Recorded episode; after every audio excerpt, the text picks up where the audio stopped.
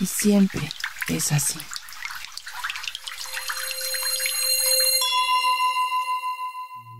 Soy parte del cosmos.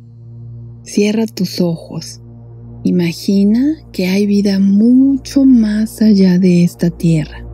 Imagina que esa vida es vida que late mucho más allá de las estrellas que ves. Conéctate con las estrellas y con lo que hay mucho más allá. Eres parte del todo. Expándete, expande tu energía. Siente cómo puedes estar aquí y cómo también puedes llegar muy lejos siendo ese cosmos. Imagina que eres Él mientras escuchas. El cosmos es una palabra tan pequeña, pero tan grande en esencia. Lo utilizamos para describir todo lo que hay más allá, mucho más allá de los confines del universo esos confines parecen interminables, pero tú puedes llegar ahí con tu imaginación. Respira profundamente y piensa en ese cosmos, en esa energía.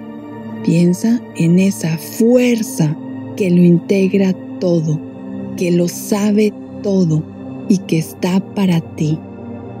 Esa fuerza del cosmos es tuya y su sabiduría también. Lo humano tiene mucho potencial. Lo humano es receptáculo de información de muchas fuentes. El cosmos se desarrolla en diferentes niveles evolutivos y uno de ellos es lo humano. Queremos que sepas que lo humano es sumamente valioso.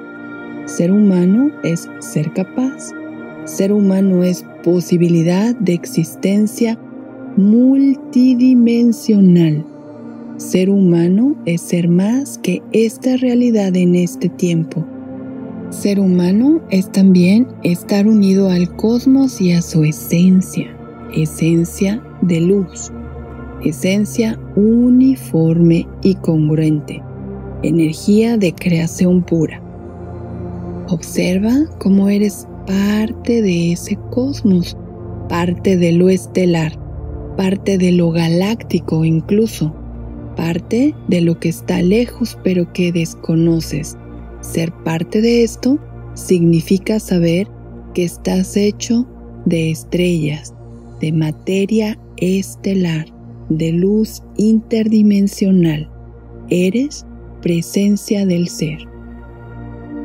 Y siempre es así.